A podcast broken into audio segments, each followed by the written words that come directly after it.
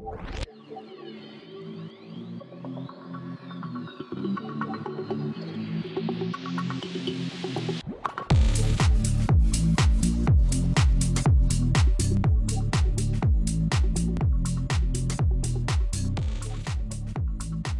bienvenidos a el primer episodio de el podcast Glitch.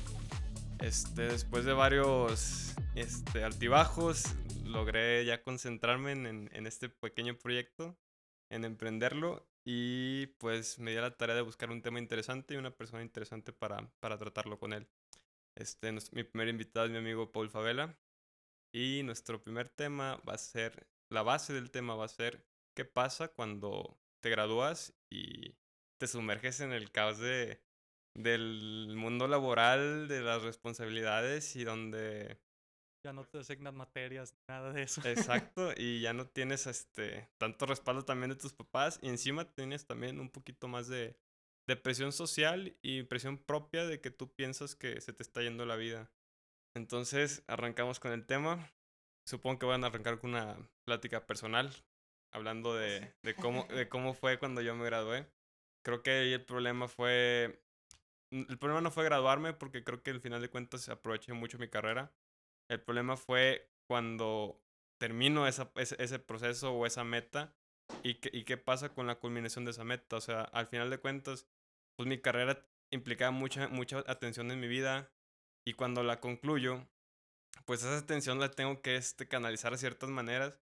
Pero, ¿qué pasa cuando no tengo dónde canalizarla? Cuando el mundo laboral está saturado, cuando no hay oportunidades o las que hay, las que hay son muy míseras o son muy, sí, está este, muy, muy, crueles para... Chingarle ocho horas al día, seis días a la semana para mil pesos. Mil pasaditos la semana si es una chinga, pues, no cuadra. Aparte, pues, vienes con, con, la, con la costumbre de pues, estudiar de lunes a viernes de horarios pues más o menos cómodos de 9 a 3, por así decirlo. 5 o 6 horas al día. No, ya el tuyo es más que... Yo, yo estudié Derecho, el mío no era tan exigente, teníamos 5 clases a lo mucho, cuando teníamos todas las clases. Pero pues ese debe ser que unas 8 horas al día, ¿no? De 9 Sí. a 3. Sí, y por ejemplo, pues yo creo que algunas carreras que iban de lunes a jueves, por ejemplo, que ya ni siquiera iban los viernes. Y de la nada te tocas con un, ho- un horario laboral explotador de trabajas 12 horas al día, trabajas de lunes a viernes completo y el sábado mediodía. Y es como, o sea, mi fin de semana antes empezaba el viernes a las 2 de la tarde y ahora empieza hasta el sábado hasta las 3. Y ya, por ejemplo, ya, ya no me puedo divertir tanto el domingo porque el domingo más bien es de descansar, no tanto Es de de... tumbarse en la cama y recuperar fuerzas lo más posible. Y luego tú eran 12 horas, ¿verdad? Porque tú estudiaste ingeniería y luego te fuiste allá a Hermosillo un buen rato y sí fue una chinga, pero si de por sí 8, ocho horas ya estás viendo el reloj para ver si ya te puedes ir a tu casa, pues 12 horas al día sí ha de ser una experiencia trascendental casi casi. La- La dinámica ya era trabajar este de lunes a domingo, trabajamos de lunes a sábado de 6 a 6 casi, y el domingo mediodía a veces. Y era lo que te recompensaban, según la empresa, era darte una semana cada cuatro semanas. Pero digamos que las semanas que te daban dos días se desechaban porque eran de viaje. Y el resto eran descansar, o sea, realmente no tenías ni siquiera energía mental para hacer algo, o sea, de que irme de viaje, ¿a dónde me voy a ir de viaje? O sea, estoy cansado, o sea, quiero estar tranquilo un momento. o incluso leer o cualquier cosa que ya requiriera pensarle tantito ya de, pues ya no es igual, sí lo haces, pero no lo no estás no puedes estar presente, nada más te pasan las palabras o estás haciendo las cosas y no las no las puedes digerir como pues como uno le gustaría. Y por ejemplo, yo, yo- a mí me pasaba que veía a la gente que tenía muchos años en esa dinámica de trabajo y estaban hasta cierto punto resignados, ¿sabes? Era como, pues esto es seguro, o sea, al final de cuentas, e- es una comodidad o un tipo de certeza, aunque sea un miserable el, el- el estilo de vida, porque al final de cuentas ese estilo de vida solamente te hace vivir para trabajar. No tienes tiempo de ir a, a comer o de ir a, no sé, a hacer ejercicio o energía para leer un libro, para ver una peli, simplemente es duer- duermes, despiertas. Pues es como dices, o sea, sí es una vida muy, bueno, ahorita que ya me lo comentas, el grado de certidumbre y cierto confort que hay en ese estilo de vida, porque ya son 12 horas de tu día que tú no te tienes que preocupar de qué voy a hacer, qué voy a pensar, ni siquiera qué voy a comer. O sea, ya nomás agarras tu topper, te lo llevas y pues entras en piloto automático y de cierta manera sí debe de ser. Mi papá a veces dice, ah, pues los maestros se la viven bien chido porque nomás se preocupan por, por su coca, por su caguama y porque no los fastidie la, la esposa y esas son sus preocupaciones de la vida. Y, para, y en esas cosas, pues sí, él él es abogado y le trabaja y le piensa y todo eso, y sí les tiene cierta envidia porque es una forma de vida más sencilla, pero también viene con esos costos que tú me dices, no hay esa exploración personal, no hay ese desarrollo, no hay ese progreso porque estás en pausa. Y, es, y ha de ser cómodo, o sea, debe, no debe de ser todo, te ahorras muchos problemas, te ahorras cuestionarte muchas cosas mientras sepas bajar la cabeza y seguirle, seguirle dando en el círculo una y otra y otra y otra vez. Puedes romantizar también los trabajos de la mierda, porque... Sí, eso es muy mexicano. Porque es como, ah, es que aguanté tal chinga, o ah, es que en tal este, trabajo hicimos tanto. Por ejemplo, a mí me tocó una vez en diciembre, que era ya para este, que nos dejaran bajar a todos. Bajar es este, que te dejen salir de, de Hermosillo, que te a tu casa, por fechas decembrinas. Y empezó a ver el rumor ahí, porque las obras son como un mini, mini universo, yo creo que en cualquier trabajo. Y de que a lo mejor nos quedamos, ¿eh? Porque me están diciendo que tenemos que entregar no sé qué tal día. Y la gente se empieza a crear esa idea de que, oye, si es que, hay que echarle ganas, hay que quedarnos. Y yo de, que es el que quiera, güey, pero es diciembre, yo no me, es, es Navidad, yo no me lo voy a pasar aquí con ustedes, ¿sabes? Y muchos de los que tienen años era como que, no, pero hace tres años en Monclova sí nos quedamos y no pasó nada. Y es como, sí, güey, pero porque se hayan dejado, ahora eso ya es ya sabes, ustedes ponen la pauta, ustedes ponen el límite a, a, las cosas que, que están bien o que están mal. La empresa al final de cuentas no es tanto la que, de que va a ver por ti, o sea, ellos quieren ingresos, ellos quieren entregar la obra. Tú como empleado tienes que hacerte respetar en esos aspectos, o sea, e, el patrón al final de cuentas es una figura paternal, se podría decir, pero es falso, o sea, te, te sesgas en la parte donde sientes que te están viendo, sientes que te están, este, este, echando el ojo. Y la verdad es que no, la verdad es que cada persona en, la mayoría de las empresas ve por sus propios intereses. Y lo que pasa con esa gente es que les compra ciertas películas que les venden de que no, échale ganas unos seis meses más y vas a ver.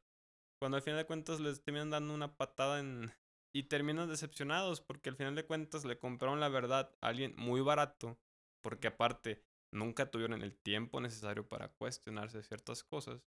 Y se terminaron arraigando a ese tipo de estructura, a ese tipo de, de vida. Y los años pasan y pasan bien y rápido. Pasan y ya un día nomás te levantas y ya ves que la vida es no como tú esperabas y que ya lleva. Y ahí es cuando entran las cuestiones de que pues ya no puedo renunciar porque entonces ¿qué hago? Ya tengo mi vida muy construida alrededor de esta rutina y ya sería entrar a un grado de incertidumbre muy grande. Entonces pues ahí es donde empiezan las cuestiones de pues tal vez si me sacrifico. Y entra también los cuentos que tú dices, bueno, ya en 10 años me jubilo, me va a alcanzar para vivir. Y pues ya ahora con... Pues antes chance sí era cierto que te jubilabas, te alcanzaba para tener ahí tu, tu pasatiempo, vivir a gusto, pero ahora con el sistema de pensiones pues está bastante... Te jubilas y te va a tocar seguir trabajando porque la pensión no te va a dar para, para seguir, para tener un estilo de vida digno siquiera. Incluso aunque ganes bien una, que era secretario de acuerdos en un tribunal, pues estaba jubilando y dice, no, pues sí gano bien, pero todos son bonos. O sea, mi sueldo, mi sueldo es una payasada y con eso es con el que me van a pensionar. Entonces, pues me están aquí, pues ella sí se fue como que choqueada de su trabajo porque al final fue como si le hubieran pagado una, una tontería tantito más del sueldo mínimo y pues su pensión iba a ser de acuerdo a, de acuerdo a eso. Entonces iba a ser, pues, pues ya de ser duro. O sea, no me ha tocado vivirlo, pero llegar a ese momento de tu vida de que ver que todo tu esfuerzo pues realmente no, pues no fue para ti, sino que fue para la empresa o fue para, para el sistema donde estás trabajando y no te quedas con, con nada y tampoco tienes algunas habilidades o cosas que tú digas, ah, bueno, yo puedo iniciar mi propio negocio porque pues muchas veces tienes los mismos primeros cinco años de experiencia que cuando recién entraste al trabajo, que los estuviste repitiendo toda tu carrera haciendo lo mismo y lo mismo y lo mismo, y sales al mercado y aunque o te despiden y sales haciendo nada porque pues realmente no hiciste nada que, que realmente te retara o realmente te, te hiciera crecer. Por ejemplo, los, los señores de la obra, pues es un trabajo que es muy exigente, que es muy duro, que es muy, muy arduo, pero no es algo que tú digas, ah, pues en cuatro años el maestro se vuelve ingeniero. Pues no, y al final acabas pues es ese bloqueo, ese, ese paternalismo que tú bien dijiste de entregarle esa responsabilidad a otra persona y decirle, ok, tú, tú dime qué hacer, tú dime cómo hacerlo y págame. Y también eso es también por el lado del patrón, porque el patrón está contratando a gente que pues muchas veces, no es, no es siempre, pero muchas veces te va a tocar lidiar con gente que quiere salirse dos horas antes del trabajo, entrar media hora después, ponerse a platicar todo el día. Entonces, es una relación muy, muy tóxica, se podría decir, de las dos partes, tanto de trabajadores como de patrones. Conseguir un balance sí ha de ser un reto bastante grande lograr tener buenos trabajadores y tener buen, buenos jefes, buenos patrones. Sí, porque por ejemplo, a, a, veces lo que yo sentía, o sea, mi idea nunca fue hacer una carrera en una empresa, por ejemplo. Entonces yo dije, voy a empezar a, a trabajar aquí para agarrar experiencia, a ver cómo se hacen las cosas. Cuando empecé a darme cuenta que estaba terminando aprendiendo, pero a cómo tratar a los jefes, ¿sabes? O sea, cómo adular a los jefes, o cómo estar bien con los jefes, o cómo lidiar con los jefes. Cuando esa no es la experiencia que yo quería, o sea, yo no quería tener manejo de, de, de puesto, pues, de, de, ajá, de política. Porque no te das cuenta que a veces ni siquiera es tanto tus habilidades. Por ejemplo, a mí me choqueaba mucho que cuando estaba en la, en la carrera, pues tenía un muy buen grupo de amigos y cuando había un problema en, equipo, pues lo, lo, lo, trabajamos y bien, ¿no? Y gente que estábamos en la misma de querer graduarnos y querer que nos vaya bien. Pero ¿qué pasa cuando entras a un grupo de personas que, aparte que eres el menor, que te ven como el chiquito y luego te empiezan a ver como competencia. Porque se empiezan a, cuestionar sus habilidades. De que a, mí, a, mí, o sea. Sí, sí, sí. Es el, la realidad. Un, un, choque de que, oye, este morro que acaba de salir sabe poquito menos lo que tú sabes y en cualquier momento te puede tirar. Y le mueve mucho más rápido y cobra mucho más barato. Entonces, por ejemplo, a mí me, me, llegó a pasar, o sea, yo trabajé en una empresa, pues era bastante grande la empresa, y llegó hasta punto gerencial, o sea, que el gerente de, de, de, la obra donde yo estaba, que iba, iba de visitas, el tipo llegó a decirme como, es que si, si yo no sigo aprendiendo, la gente como tú me, me va a comer. Y yo como, espérate, güey, o sea, yo, yo no estoy aquí por tu puesto, o sea, yo, yo, no, yo no aspiro a ser tú, al final También de es esa paranoia, ¿verdad? Es la paranoia la carga de, de, conciencia de, de, persecución, de que quizás él, él, llegó a ese puesto también pisoteando personas. Que parte, pues puede ser un estilo de carrera, pues, estar escalando puestos, es un... Pues hay todo un sistema de gobierno en todos los países basado en eso, en andar pisoteando gente y llegar al, al poder. No es la intención, pero así es como se usa. Y también creo que es una carga de conciencia porque en este caso tu, tu gerente yo creo que él sabía a cierto nivel que lo que estaba haciendo realmente no justificaba al 100% la cantidad que estaba recibiendo y es esa, bueno, al menos a mí así me pasó el rato que también estuve en una empresa que te pagan, te pagan bien, pero pues el trabajo que te hacen, pues, pues tú mides y dices, ok, pues no vale tanto lo que estoy haciendo y te empieza a causar esa paranoia de que, pues empiezas a, se siente feo, es una paranoia de decir, oye, pues en cualquier momento me pueden correr porque la neta yo sé que lo que estoy haciendo no es indispensable, yo sé que mi trabajo es fácilmente replicable y aunque le pongas tu toque extra, pues dices, ok, si le pongo mi toque extra, me va a tocar chingarle 3, 4 horas más al día para tener ese, ese distintivo. Y al mismo tiempo es, pues son 3, 4 horas extra que van a ser para la empresa. O sea, igualmente el día que ellos quieran, me corren y adiós. Y lo que pasa, por ejemplo, es eso. O sea, ¿cómo aterrizas e, es, ese cambio de dinámica tan marcado de cómo era el sistema escolar? Si estuviste aparte en una escuela o muy laxa o muy dura igual, y entras al mundo laboral y, y tú entras, bueno, yo, al menos le pasó a varios amigos y a mí también en lo personal, que entras tú con muchas ganas y traes de que quieres, quieres aprender y écheme esto y échame el otro. Y que esto, pues no le sé, pero le muevo. Y a mí me llegó a pasar de que me dicen que, güey, es que no digas que sabes tanto. Porque te van a pagar exactamente lo mismo. Y es como que, ok, parte de mí es como me tengo que detener para, para estar a la par de los otros.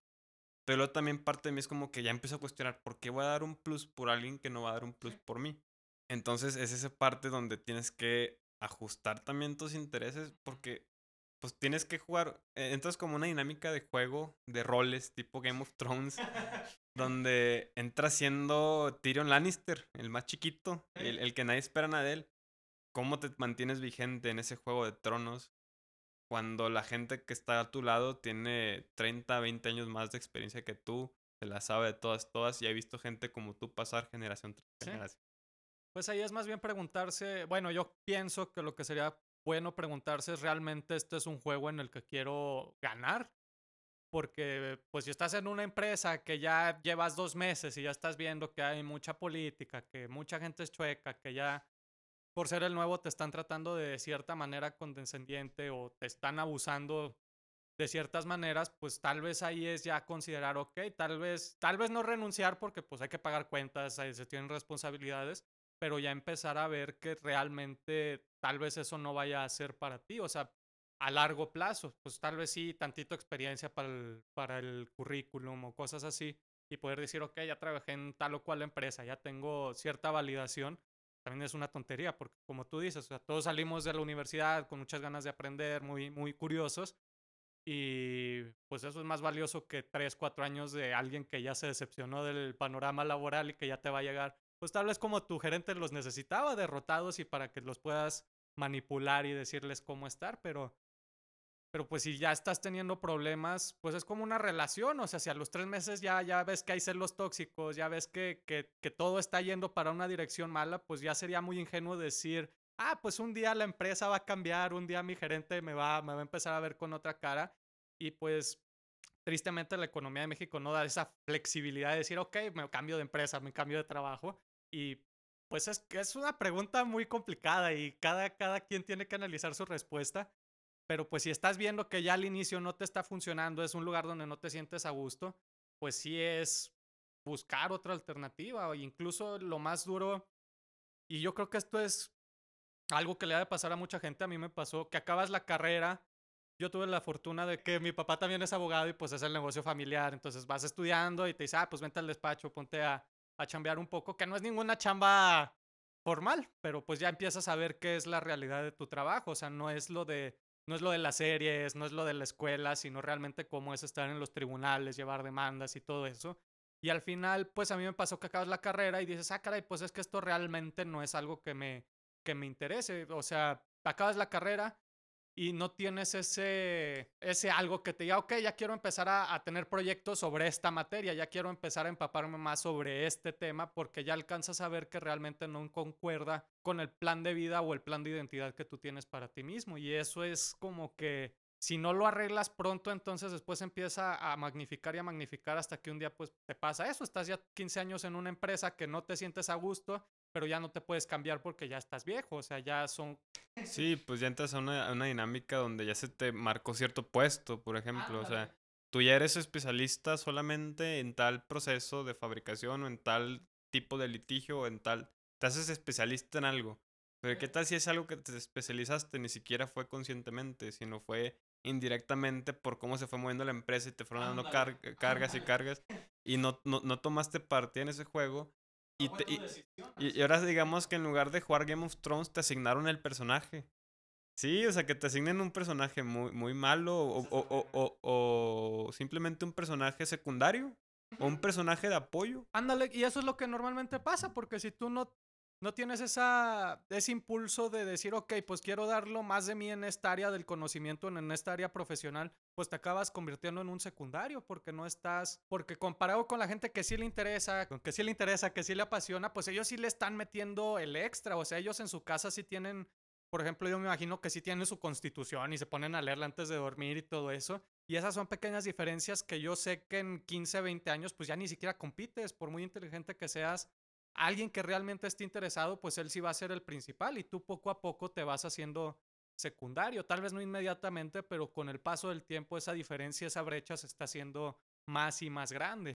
Y, creo que el problema de, de ese tipo de dinámicas es que entras en un sesgo donde piensas que las otras personas a tu alrededor tienen una mirilla viendo tus intereses y viendo tu ah, trabajo, viendo tu desempeño. Como si fueran mamá y papá. te sientes observado de que, seguro ese vio que le eché ganas y que, y seguro va a venir la recompensa. Y es como, no, hermano.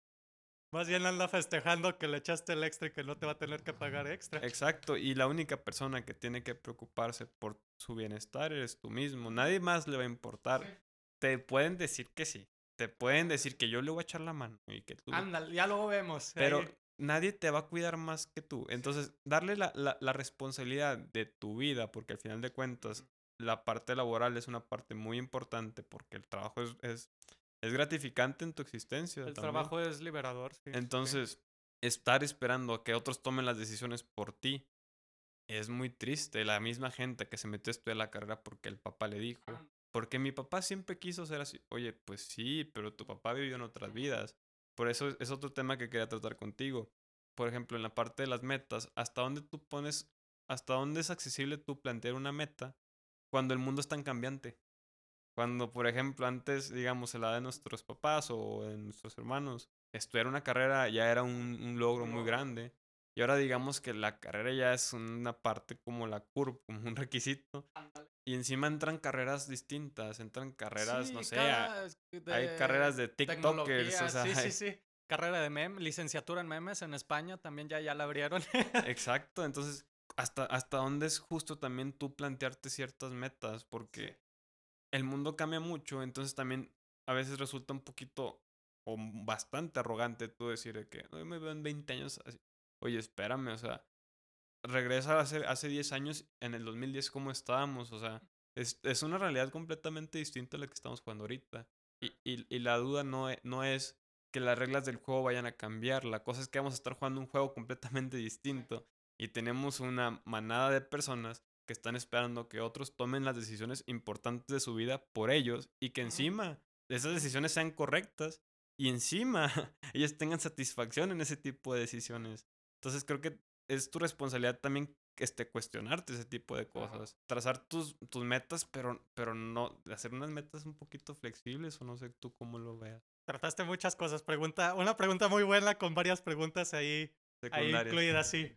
Pues lo primero sería sobre las expectativas que tienes sobre tu futuro. De hecho, hoy me andaba arreglando para venirme acá y me andaba bañando y me acordé de, no sé si fue con Jordan Peterson o, o con quien hicieron la entrevista, que fue de que las expectativas ya están fuera de, de, lo razonable. O sea, tú pregúntale a alguien que vivía en la Edad Media cuál es tu, tu meta de vida y pues era no morirse de la, de la peste negra. O sea, ese era, el, era lograrlo en la vida. Y después con nuestros padres, ¿qué era lograrlo? Pues era tener tu familia, tu trabajo, tu casa y un carro. Y ya si tenías eso, ya, ya juntabas la expectativa social de que, ok, tú lograste ser exitoso. Y ahora con redes sociales, Instagram, TikTok, la expectativa que es tener tus tenis Gucci, tu mansión, todas esas expectativas que también para las mujeres está, hombre, eso está cabroncísimo, las expectativas de las mujeres porque son muy fuertes y luego son contradictorias. Ni siquiera lo alcanzo a conceptualizar, pero en el aspecto de los hombres es eso de lograr un grado material. Entonces, si tú escoges una carrera que, por ejemplo, a ti te guste, pero que no te permita, al menos ilusoriamente, tener la posibilidad de lograr esa mansión o tener más de lo que tus padres tuvieron, que ya es bastante. O sea, nuestros padres tienen muchísimo más de lo que necesitan, su casa, algunos hasta tienen propiedades. Tengo amigos que, pues, la verdad, sus papás han logrado cosas muy, muy impresionantes en el aspecto, pues, que tú dices, puta, pues, o sea, si yo tuviera eso, un cachito, ya no me tendría que preocupar por estudiar. Entonces, si no aceptas ese, esa expectativa de meterte una carrera seria, entre comillas, que te permita tener la posibilidad de lograr eso, que al final no lo va a tener porque es un... A nivel personal no podemos lograr mucho. O sea, yo cada año que, pues con esto de la pandemia y también de todo lo que me di cuenta antes de acabar la carrera, pues he estado replanteando mis, mis, mis metas de vida. Y pues cada año me convenzo más de tener una casa chiquita donde pueda tener mi cama, una cocina más o menos y tal, o mucho un estudio donde pueda hacer yo mis actividades y ya no tener la mansión que quería cuando era chiquito, o sea, irme más hacia lo pequeño, irme más hacia lo que realmente necesito, no lo que otras personas me han dicho que necesite o lo que la publicidad te dice que necesites, porque todas las marcas de lujo, su, su lema es cuando tengas esto vas a ser feliz, cuando tengas esto te van a respetar.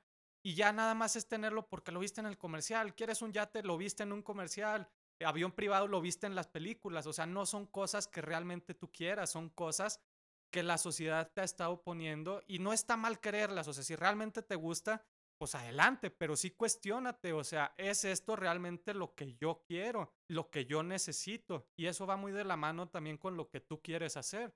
Por ejemplo, a mí me gusta mucho escribir, me gusta mucho dibujar, me gusta mucho pensar y yo sé que esas cosas pues no, es muy poco probable que me den ese estilo de vida.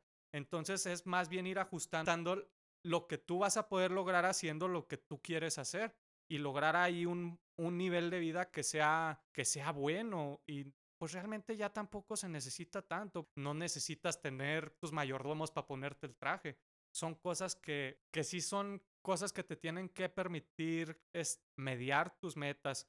Y también eso de mediar metas personales es muy complicado porque de cierta manera hay mucha gente que está fastidiadísima con el status quo, que dice, no, es que la escuela no sirve, no, es que todas las empresas son malas, no, es que todo está, todo está mal y entonces dicen, no, pues yo no quiero estudiar, no, yo no quiero entrar al trabajo, 30 años, no, pues yo no quiero seguir trabajando, me voy a hacer una banda de rock, pero ni sé cantar, nunca he tomado clases de música y es ese ese ataque directo al, al, a las estructuras sociales. Y yo al menos lo que he podido deducir, que igual me equivoco, igual en 15 años te digo totalmente lo contrario, es que primero necesitas aprender ese juego social, o sea, aprender las reglas del mercado, aprender cómo ser un miembro productivo de la sociedad bajo las reglas de la sociedad, para que tu esfuerzo sea realmente valorado y puedas recibir una paga porque pues sí le puedes chingar mucho haciendo algo que a ti te gusta, pero si no es algo que la sociedad considera valioso o no está presentado de cierta manera, a veces un libro, cámbiale la portada, no vende nada,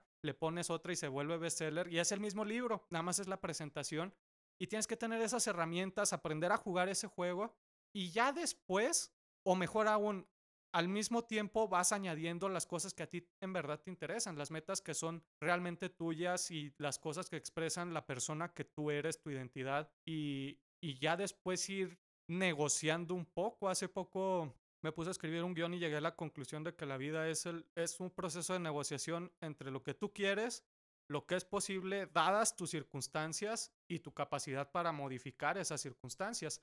Porque si naces en un país pobre, pues realmente no, aunque tú quieras tener la gran cosa, pues tus probabilidades de lograr eso son muy pequeños.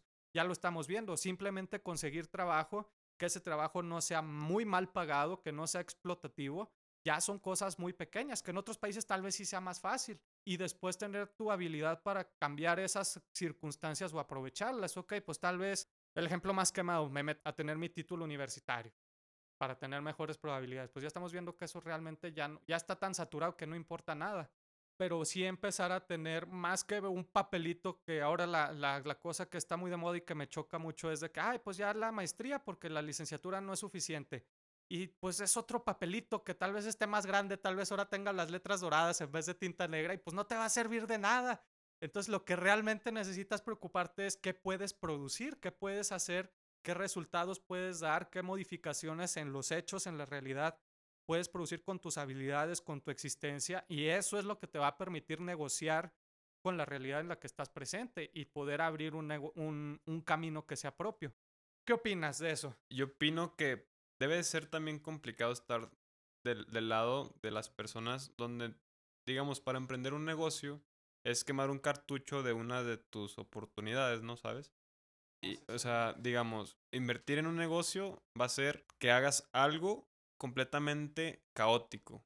Porque oh, puede ser tu última oportunidad. Ah. Porque las deudas son fuertes en este, en este. Depende mucho de cómo le hagas y es muy buen punto el que tomas ahí, porque ahora las cosas del emprendimiento están, no, hombre, es una locura que te dicen, no, aviéntate con tu negocio, invierte, mete deuda, mete capital, pero ¿y qué sabes hacer? Es como la gente que estudia ventas y pues sí, pero ¿y qué vas a vender, hijo? O sea, ¿cuál es tu producto que puedes producir en la sociedad? O sea, son gente que le venden el, rollo ese de la empresa, pero y, los pones y su capacidad que, o sea, no tienen disciplina, no tienen conocimiento, no tienen ni siquiera las herramientas para poner en orden su vida personal y ya quieren ponerse a participar en el capitalismo, que es un juego que tiene muchas variables, que es muy complejo, que como tú ya bien lo dijiste, siempre está cambiando. Y ahí es donde yo siento que sí está, pues sí, ahí sí te quemas tu cartucho, como tú dices, totalmente. Pues te metes como carne de cañón porque entras con ganas, pero no entras con inteligencia. Porque también, no, no, sé qué pasa con, con cierto tipo de, de, personas que esperan que las cosas se vayan dando en, en el trayecto de, de, de hacer las cosas, ¿sabes?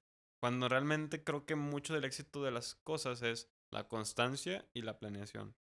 Aguantar los tiempos duros y planear bien y, irte adaptando a, a, a, los modelos de negocios y a las actualidades. Y, y, nunca dejar de aprender ni de cuestionar tampoco tu modelo de negocios. Porque al final de cuentas, ese tipo de negocios, emprendimientos ya propios, pues son parte también de ti, ¿sabes? O sea, es, es, es muy, muy personal eso. Entonces, es así como tú tienes que cuidar tu cuerpo, te, te bañas todos los días, este, evitas ciertos alimentos para que tu cuerpo esté consciente y esté apto para ciertas cosas. Bueno, tu empresa es lo mismo. No porque tu negocio empiece a irle bien, le va a ir bien siempre. Porque, por ejemplo, ¿cuánta gente no le metió toda su, su idea a un negocio de, digamos, un salón de fiestas y nunca consideraron que podía haber una pandemia? Ándale. Y o un restaurante. un antro. restaurante o algo que sea de renta o algo así. Y ellos en- estaban muy seguros de lo que creían o de lo que puede pasar. Cuando, señores, el mundo no nos debe nada y el mundo no está para nuestro servicio ni, ni para aline- alinearnos nuestros astros para conseguir nuestras metas. Es tomar riesgos, es difícil. También, ¿cómo le explicas a una familia pequeña de chavos de nuestra edad que tienen dos hijos de que, oye, emprende, cabrón? Oye, necesitas No, emprender. Eso cambia el juego bien, cabrón. O sea, Cambia ya son. Ya es una responsabilidad que no te puedes hacer pato. Ojalá tenga la sabiduría para resolver ese acertijo después ya que me toque, pero no, sí, eso sí es. Yo, yo al menos, por ejemplo, yo vengo de, de un papá que pues no estudió, pero que ha logrado muchas cosas.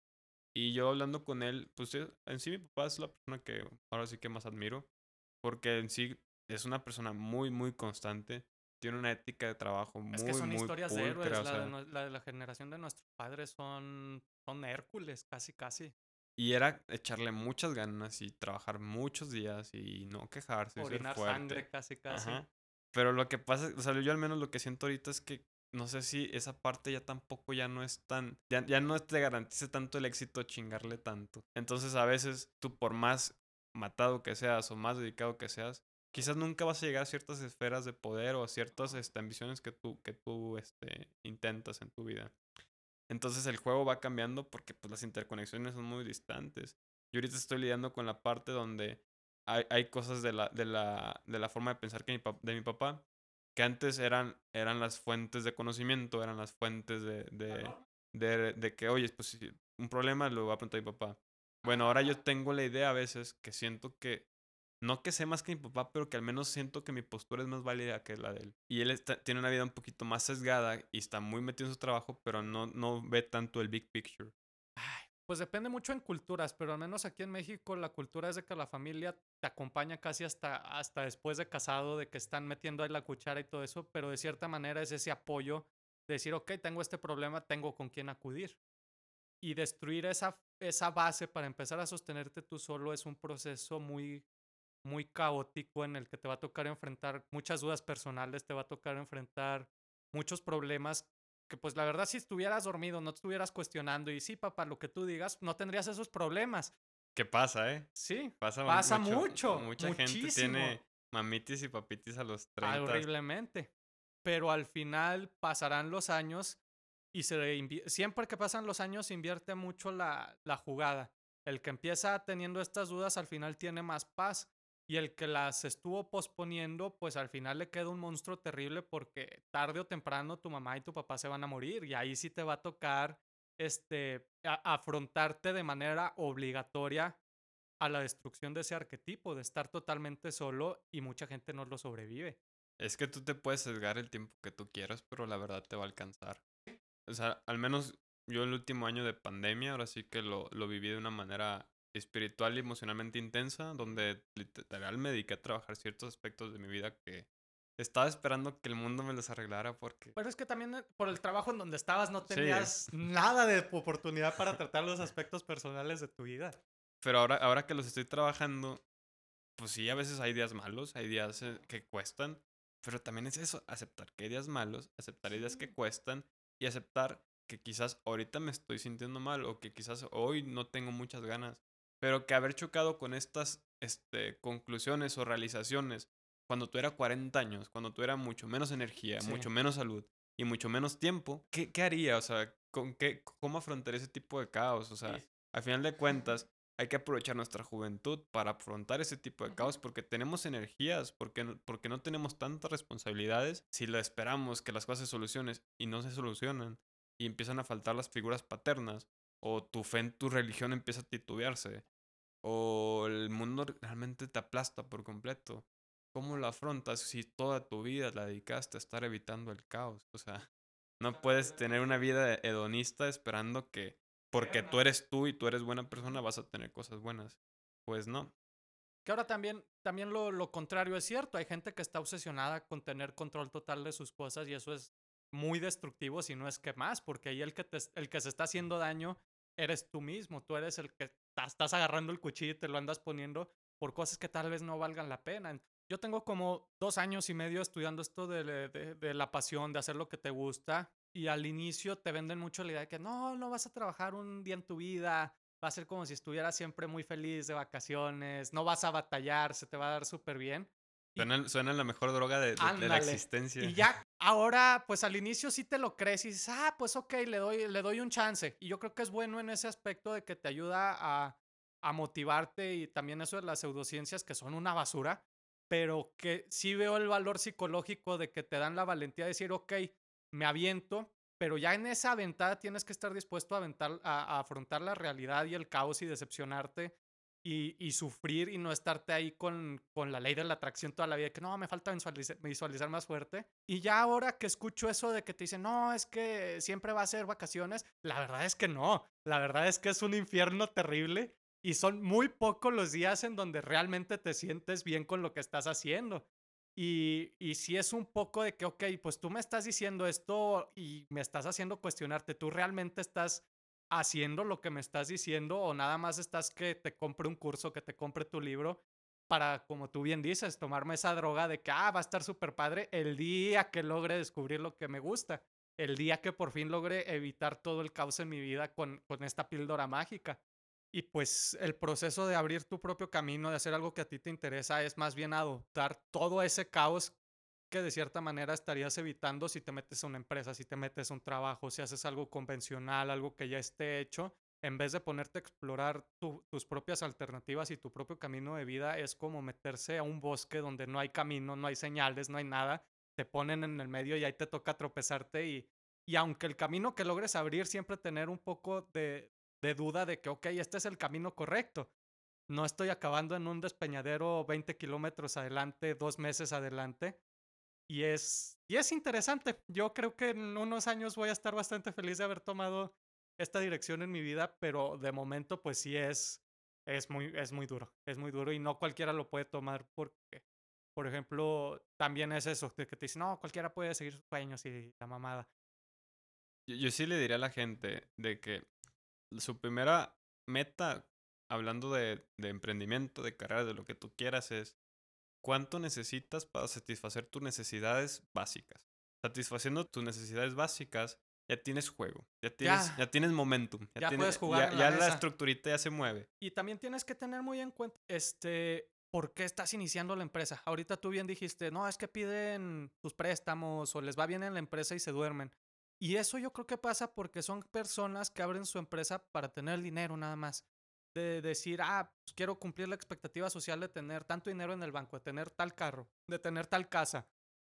Ya lo tengo, ya no me tengo que preocupar. Pero si haces algo que a ti te interesa, algo que porque tú quisiste, logras eso. Pero tú dices, no, todavía me falta por explorar, o sea, todavía me falta conocer qué más puedo hacer, qué más puedo conocer de mí mismo. Y yo siento que ahí, que ahí ayuda mucho eso de la crisis del artista, que empiezas, nadie te pela, nadie te paga, no eres nadie.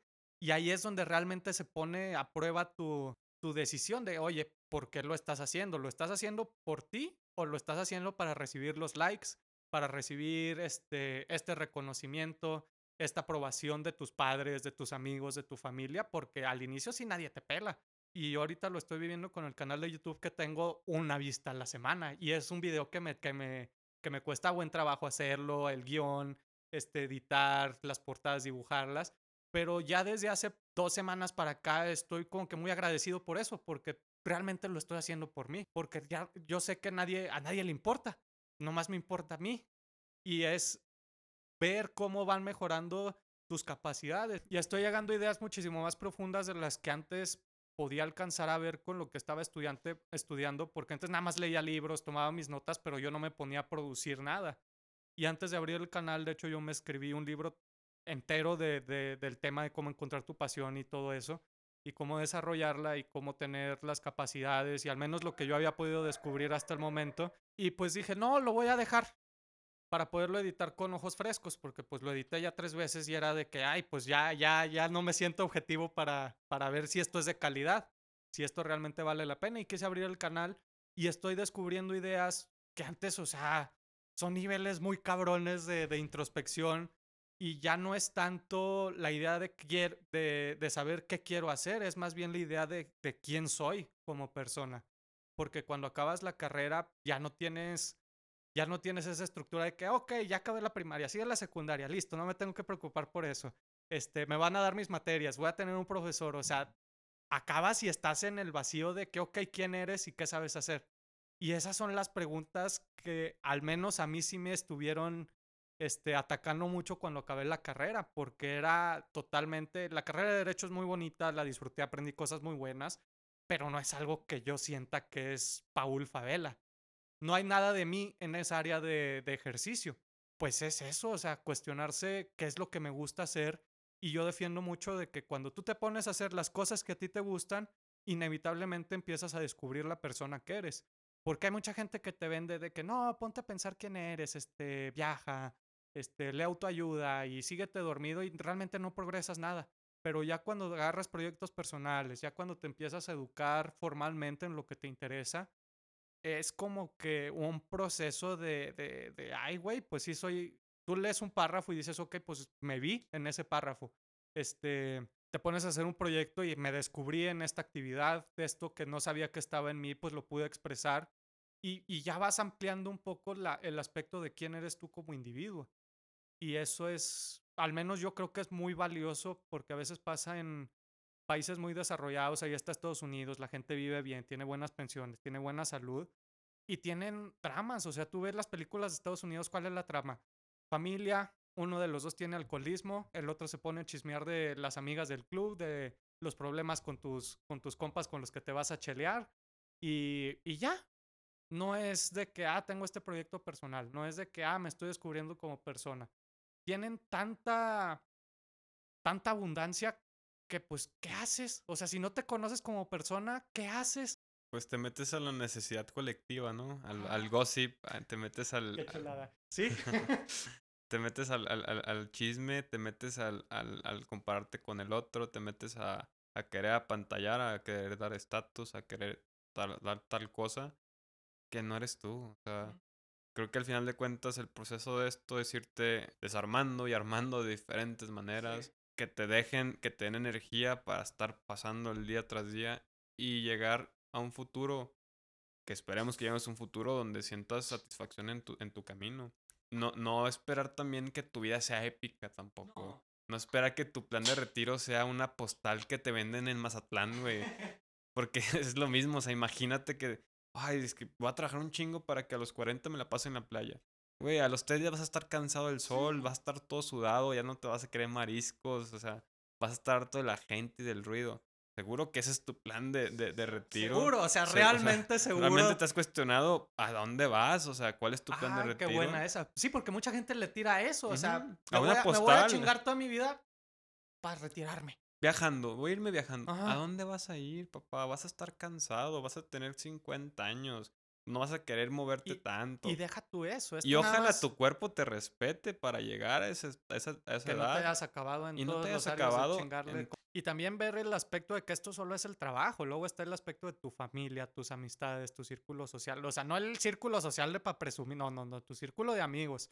Gente que realmente esté ahí para, para ahí que, que te pueda escuchar y que pueda contribuir algo valioso a tu vida, no que sea una cámara de eco que tú digas, ay, me caga fulanito y toda la bola, sí, fulanito es la mierda. No, ponerte gente que te puede decir, oye, pues realmente no eres tú el que la está cagando, porque realmente yo pienso que ahí no le estás haciendo tu mejor esfuerzo. Va muy de la mano, ya, ya, ya que lo ves de, de lejos, pues sí, el trabajo es una chinga. Pero si no sabes hacer algo que solo es ocho horas de tu vida, cinco o seis días a la semana, pues espérate al, al, al, resto de tu vida, tus hijos, tu esposa, tu trabajo, tu esposo. Todo eso, pues, pues, ¿qué queda? Una máscara, ¿no? Un, una familia de postal que, que nomás en la fotografía sale bien y en el resto del tiempo es un, un caos total de que no conoces a tus hijos, no conoces a tu pareja, y pues tu vida es el trabajo. Es un... Capaz le, le, le, le, hiciste el sueño a tu papá, a tu abuelito. Ah, yo, yo siempre lo quise ver, doctor, a mi niño. Abuelo, ya soy doctor y ahora qué chingados hago. Ah, no, es que yo nomás, yo nomás lo quería ver, doctor, y yo ya voy de salida. Ahora usted lidia con eso 40 años. O sea, eso es también parte de las cosas que estoy cargando. este, mentalmente, que a veces llego a ciertas conclusiones que digo, uff, o sea, esto, o sea, tengo 26 apenas, este, esto me, me va a pesar pues, bastantes años de mi vida, pero tampoco me cierro a que no me voy a pensar así, porque esto es lo que he pensado con apenas a los 26 años. Me, me emociona. Yo, no me da miedo, me emociona ver qué voy a estar pensando a los 30, a los 40, a los 50. Y espero no, no, no haga este abrazarme a un, a un sesgo o comprarle una certeza a un cabrón. Eso es lo, lo peor que puedes hacer, comprarle la, Por, tu, tu porque- vida a otra persona. Porque él va a ver por su vida. O sea, a él no le intereso yo. Por más los coaches de vida, eso. Señor, eso es dinero. Eso, eso es un negocio. Y es válido y puedes encontrar herramientas. Porque creo que en cualquier cosa que, que analices vas a encontrar algo de provecho. Pero ¿qué pasa si todas tus esperanzas las basas en una persona? O sea, al final de cuentas, yo, yo ¿qué le podría aconsejar a la gente? Que busquen un tipo de, de, de emprendimiento, de negocio o un puesto laboral donde seas indispensable. Donde seas, esto que yo te entrego no lo vas a encontrar en el, en el mercado. Donde te vuelves este, una persona constante en lo que hace, pero no estática.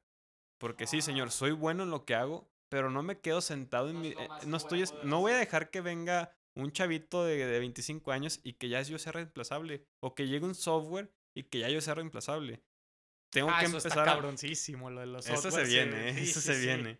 En McDonald's ya están viendo tecnología para crear eh, cocinas que hagan las hamburguesas. 24 horas al día, 7 días a la semana, misma calidad, mismo tiempo, no hacen huelga, no piden aumentos No pagas seguro, no, No pagas seguro. y todo. Y ya están, los cajeros también ya no, porque nuestra generación, bueno, no sé qué tanto de nuestra generación o las que están llegando ya no están, ya no acostumbran socializar frente a frente. Hablar con un cajero ya causa ansiedad, causa incomodidad. Decir, oye, me das mi hamburguesa sin queso. Ya no te puedo pedir directamente de que, oye, pues es que no me gusta el queso, ¿no? Ya es tanta la presión social de que, ay, güey, no te gusta la hamburguesa con queso, qué raro eres. ¿Cómo lidias también con esta parte donde empiezas a ver que hay ciertos este, trabajos que ya no tienen futuro? Pues aceptándolos que ya no tienen futuro, Sí. analizarlos y decir, oye, es de eso, Realmente de eso, de analizarlo. eso no voy a vivir, porque tengo que, todavía tengo que trabajar todos, digamos, 30 años, 35 años para estar bien. Entonces, por ejemplo, a mí me, me pasó ahorita que dijiste que a los 15 te hubiera gustado empezar a moverle, empezar a hacer negocio. Me recordó una, una, un comentario de un profesor en, en, en la carrera. El profesor ese era una joya de maestro. Y él me explicó, o sea, fue la mejor materia y era la que todos le, le tenían miedo, pero yo pf, la disfruté. Porque es el caos, porque es el miedo, porque es ver que ese profesor te respeta si vales verga. trabajos, o sea, le, le vale verga en sí si te... quién eres o, O que quieren que puros dieces, no, o sea, él, él va a hacer su jale y es muy profesional, no te va a regalar nada. Entonces, yo le dije como que ese creo que me puede haber ido mejor si no hubiera empezado a hacer pr- pre-prácticas porque está muy intenso en ese entonces. Me dice, Max, ¿cuántos años tienes? Le dije, no sé, tenía 20. Me dice, "¿Hasta ¿cuántos años quieres trabajar? Le digo, no sé, 55, 60. Me dice, no seas gacho, tengo 60 y tantos. Dije, bueno, los tuyos aquí sigo. ingeniero". me dice, bueno, digamos, cabrón, me dice, vas a trabajar 40 años. ¿Qué tanta diferencia pues, crees que le puedes sacar a tus compañeros ahorita en 40 años, despreciando los míseros 4 años que tienes de carrera? Tampoco sería, "Hey, métete a trabajar o métele a chingarle para que tú salgas y ya vengas preparado. Ese es un discurso para gente borrega que quiere, gente que le chingue, le chingue, y le chingue, y le chingue. Pues la gente desesperada que ya tiene un hijo, que ya tiene que chingarle, o sea, de que, de que, güey, si no le chingas cuando estás estudiando, si no me trabajas medio tiempo con 20% de tu paga, pues no lo vas a lograr. Sí, yo ahí sí tengo que hacer un paréntesis también en un mercado como tú lo hiciste. Yo no tengo hijos, ni no he sentido esa responsabilidad. Respeto mucho y me encantaría hablar con alguien que, me, que- platicara esa, e- e- e- es- esa historia de cómo fue tener hijos a nuestra edad. Si alguien lo escucha y le gustaría hablar de esto, pues me manda un mensaje y lo platicamos, porque estaría muy bueno también ver esa parte. Yo estoy hablando para gente con ciertas características y, y, y, pues ahora sí que un poquito de privilegios, porque no vamos, es lo mismo, no vamos a dar una receta del éxito. No, o sea, alguien que no, que, que no tenga para comer, que no tenga techo, pues esto de ver quién soy, qué me gusta, pues es una basura. O sea, lo que importa es que tengas tus necesidades básicas cubiertas y ya después ahí vas viendo qué es lo que, qué es lo que sigue, pero es por prioridades y no podemos dar ningún consejo que te puedas tomar a pecho porque no estás aquí, o sea, no, está, no te conocemos ni nada. Aquí en este podcast no venimos a, a ven- a vender certezas, venimos a ofrecer puntos de vista. Puntos de vista y Aquí, aquí que esperamos que, que sus usted- ideas y todo eso. que sea como leer un libro muy bueno y de repente encuentras ese párrafo que te da el glitch, exactamente el nombre del, del, del podcast, que te dices, ay, güey, eso es lo que yo busco. Yo no busco que la gente diga, ay, güey, este vato me dio la, la, La iluminación. No, Ah, es- eso, es, eso, no, eso no lo encuentra nadie. Pero si alguien que esté escuchando, que esté diciendo, oye, a mí me interesa tal o cual tema, no tienes que lanzarte al, al emprendimiento, porque la neta no sabes ni verga de lo que vas a hacer. Ponte a estudiar, ponte a, a- a observar la realidad de lo que vas a hacer, realmente observar la realidad, no irte con la idea de que, ay, de eso no se puede vivir, pero tampoco irte con la idea de que, ah, pues de eso me voy a hacer millonario. O sea, ver realmente lo que es posible, ver realmente de lo que se trata. Y después ya tomas una decisión. Y la juventud, pues, es para, para vivirla. O sea, el sistema educativo no es tanto la carrera ni el conocimiento, es la socialización con gente de tu edad, ponerte a, a irte de pedas, poderte a, a tirar desmadre, porque es la edad. O sea, no, no, no puedes hacer nada más. Disfrútalo, Disfrútalo. disfrútalo, porque sí, egre- Se acaba y se acaba de volada. Egresar es un proceso muy complejo, tiene sus partes lindas, tiene sus partes negativas, pero es un proceso y no vas a ser niño toda la vida, ni vas a ser chavito toda la vida, ni vas a ser adulto toda la vida, porque este pedo eres, eres un parpadear en el universo, entonces tampoco, tampoco se lo tomen todo tan a pecho, ni la vida se acaba contigo, ni empieza contigo. Se acaba y empieza tu vida. Velo desde el punto individual. ¿Qué es lo que tú necesitas? ¿Qué es lo que a ti te gusta? ¿Qué es lo que a ti te motiva? Cualquier cosa o emprendimiento o idea que te deje dormir tranquilo y despertarte con ganas, eso es, eso es lo que necesitas. Dentro de lo que sea moral, ético y legal, obviamente. Claramente, no estamos esperando que, que empiecen a vender drogas o, o cualquier tipo de estupefaciente, pero siempre recuerden que el mundo no les debe nada, que el mundo es para la gente que le trabaja y la gente que le piensa. Tampoco hay que romantizar tanto las, las horas laborales inefectivas de miseria y también hay que, hay que valorar más o hay que buscar esos pequeños rendijos de tiempo para cultivarnos, para leer, para cuestionar. Y tener algo propio, algo, se va a ir bien quemado, pero algo chiquitito, o sea, empieza leyendo lo que te gusta, empieza buscando videos en YouTube de lo que te gusta, empápate y después abre un proyecto pequeñito, o sea, nadie te va a pagar, a nadie le va a importar, pero empiézalo. Aquí está el podcast de, de Max, que ya es algo de él, o sea, ya no es algo que le está pidiendo ni su papá, ni su jefe, ni sus amigos, ni nadie, es algo que a él le interesa y que está empezando a hacer desde el suelo. Y pues algún día tal vez, quién sabe, le alcance para tener un estilo de vida o al menos le va a alcanzar para tener un escape de su vida diaria, ya que tenga su familia y todo eso. Ok, pues esta semana me toca grabar mi podcast, invito a mis amigos, me tomo una cheve y aquí estoy a gusto y puedo ser yo y puedo hacer algo que a mí me interesa. Y eso es más que suficiente. Tampoco tienes que tener, tampoco tienes que vivir de tu sueño, o sea, pero sí tienes que vivir la persona que tú eres. No puedes hacer que tu identidad sea el trabajo, tu familia, tus amigos, ¿no? Tienes las que tener- modas, las redes, modas. Exacto. Es eso. ¿Qué, ¿Qué es lo que tú quieres? ¿Qué es lo que tú necesitas? y empieza a hacerlo. No, no, no te sesgues a buscar el, el cuerpo este súper estético y súper guapo porque el cuerpo se acaba. Porque la ropa, la ropa pasa de moda, porque el carro se devalúa, este, todo eso. de meterle a deportes, es- ejercicio. Pero llega un punto donde ya el cuerpo no te va a dejar. Si construyes tu identidad de que, ah, soy futbolista, pues un día se te van a chingar las rodillas y ya no vas a poder jugar. Y esa es una realidad. O sea, aunque te operes, aunque te pongas rodilla de metal, algún día vas a dejar de jugar. Si, si tu estima lo, lo basas en que estás buena o estás bueno, No, eso está peor. No, no, no. Y eso se vio mucho en los, en los 2000. No sé si te acuerdas que entró eso de las cirugías plásticas y entró una fobia por la vejez tremenda y acababas viendo a celebridades con cirugías que parecían monstruos a la verga. Ni una sola arruga, este, la piel súper estirada y todo para mantener la identidad, mantener su valoración y su valor como personas en algo que, pues, no, no es sostenible. al final de cuentas el tiempo es finito, la belleza es finita y pues la vida va pasando. Entonces, así como ya pasó la vida, vamos a empezar a cerrar el, el tema de- del, del capítulo de hoy. Conclusiones, eh, a mí me gustaría aterrizar el último punto, que es por ejemplo, la gente que no tiene vocación o que dice, no encuentro nada que me, que me llene. El mundo no lo va a buscar por usted. No, es tu vida. Usted es se tiene tuya. que, que, que- que- que armar a su manera. Si no encuentra vocación y no la busca o no se mueve, usted está condenado y usted se le va a pasar el tiempo. Y, y- y esa no motivación se va a volver en arrepentimiento. Que quizás pu- puede ser un poquitito lo que tú estás diciendo de que, o me hubiera gustado que a los 15 me hubiera. Pues sí, sí, sí. Quizás a lo mejor a tus hijos sí los puedes educar de esa manera. Es, ap- es aprender, aprender de los hubiera, pero no quedarte con los hubiera. No, vivi- no vivir en ellos. Eso del arrepentimiento es, pues sí me cala, pero también es para ponerlo en contexto. De decir, Pues es, pues es normal, e- e- es, Eso también es cierto. No, Eh, no eh, vamos a tener una partida perfecta en Tenemos una intento. constante lucha contra nuestra versión del, del pasado, intentando lidiar con el presente y estar, estar es- añorando que del futuro sea mejor y se chingue las dos. Entonces, pues e- es un ejercicio muy, muy interesante esa parte. No sé qué más este, podríamos concluir sobre el tema.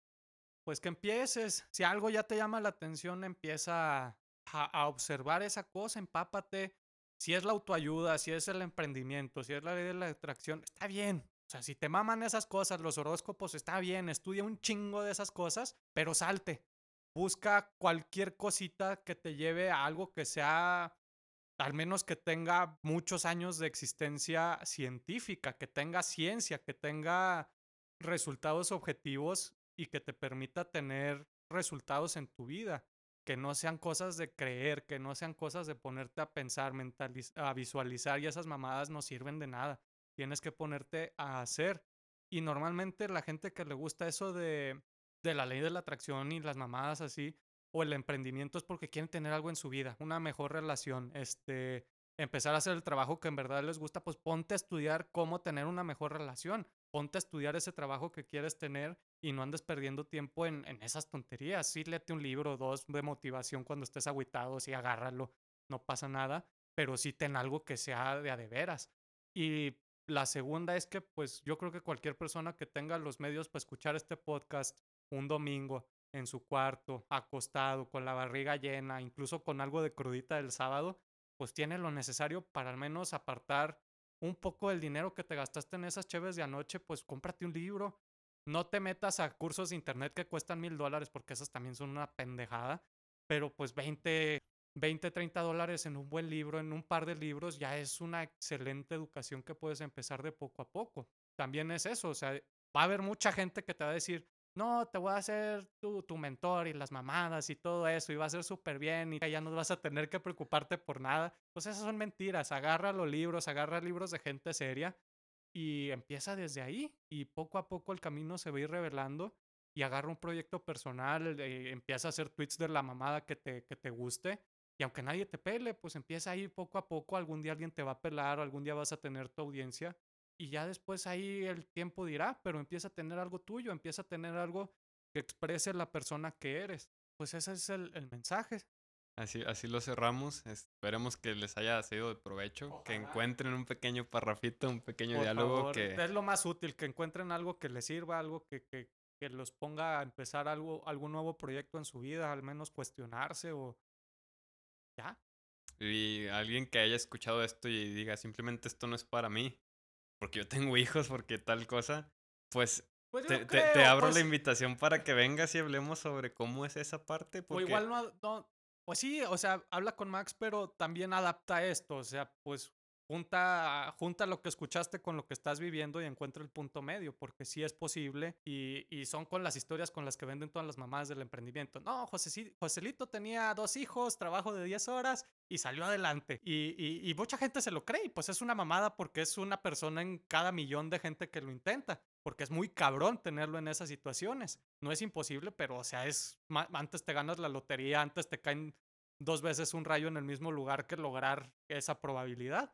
Pero pues sí encuentra el punto medio, habla con Max, pues, aquí en la entrevista, pues sí, para, para escuchar ese punto de vista, porque la verdad ni siquiera se puede conceptualizar la responsabilidad que es eso. aquí no venimos a vender certezas, No, no, no. vendemos perspectivas. Es- es- esa es mi, mi ideología de este programa.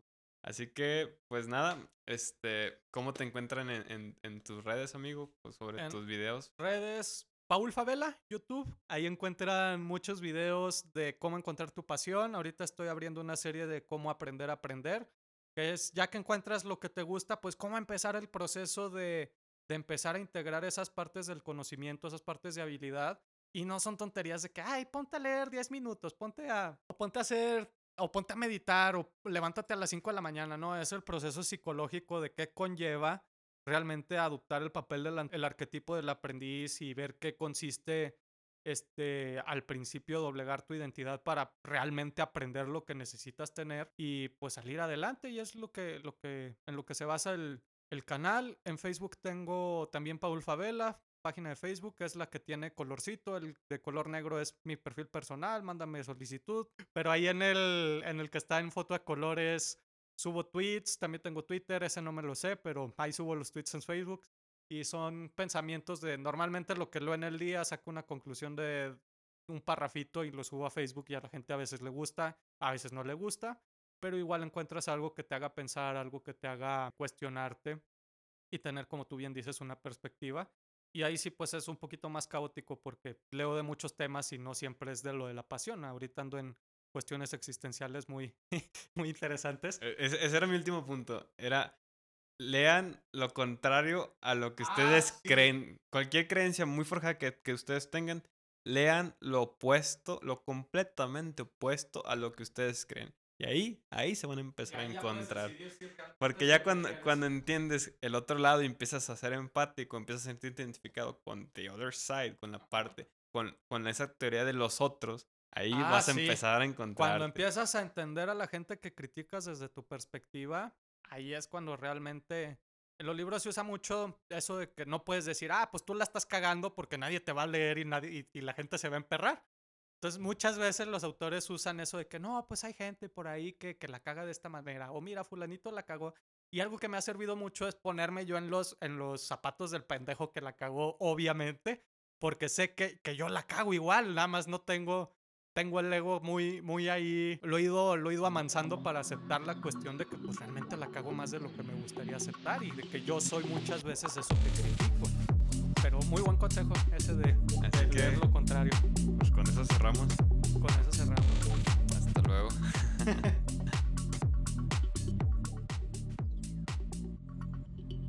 If you concentrate solely on your career, you can get a long way in your career.